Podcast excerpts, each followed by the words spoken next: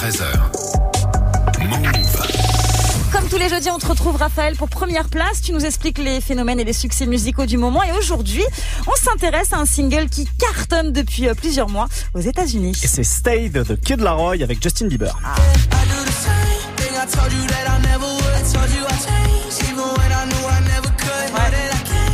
On nobody souvent sur Move. On vous le passe hein, depuis euh, plusieurs mois.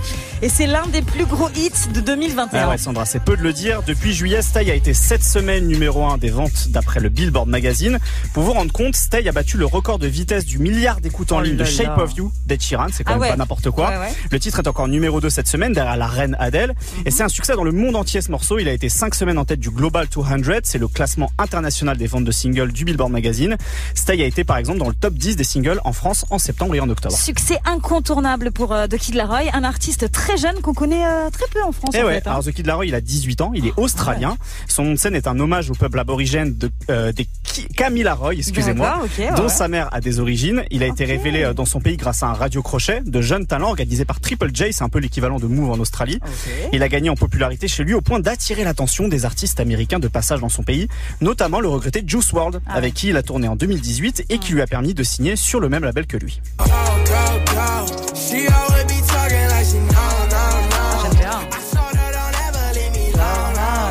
C'est go. Donc la collab euh, entre The Kid Laroi et Juice WRLD. Alors on sent clairement hein, l'affinité qu'il y avait entre ces deux artistes. Ah quand ouais, hein. parce que The Kid Laroi, c'est un artiste dans la lignée des Post Malone, des Mhm. Lil Uzi Vert ou encore des 24K Golden. C'est des chanteurs qui mêlent des beats trap, des mélodies qui viennent plutôt du rock et des chansons qui traitent souvent Ouais. des déceptions amoureuses. Ouais, c'est presque plus du tout du rap hein, quand on écoute un morceau comme Stay en fait. Ah bah ouais, avec Stay, on est clairement dans cette remise à jour de la pop synthétique des années 80. Le Mhm. meilleur exemple ces dernières années, c'était Blinding Lights de The Weeknd, Ouais. énorme tube mondial ça aussi. Stay, c'est un titre avec une vibe à l'ancienne, mais dont le parcours est totalement 2021. Ok. Le morceau a été euh, placé sur la réédition de Fuck Love, la mixtape qu'il a sorti l'an dernier, parce que des petits malins ont piraté le disque dur d'un des compositeurs de The Kid Ah. Laroi et ont fait écouter le morceau sur un serveur Discord. The. Kid Laroi a reçu une pluie de demandes de ses fans de Ah, sortir le morceau. C'était déjà, donc un succès assuré avant sa sortie. Ouais. Et la présence de Justin Bieber, Oh, ouais. la, viralité sur TikTok Ouais. et le côté ultra pop du morceau ont fait le reste. Moi, je l'ai entendu euh, au tout début sur les réseaux, en fait. hein. Je l'ai entendu beaucoup sur euh. TikTok, beaucoup sur Instagram. Ça a pas mal tourné.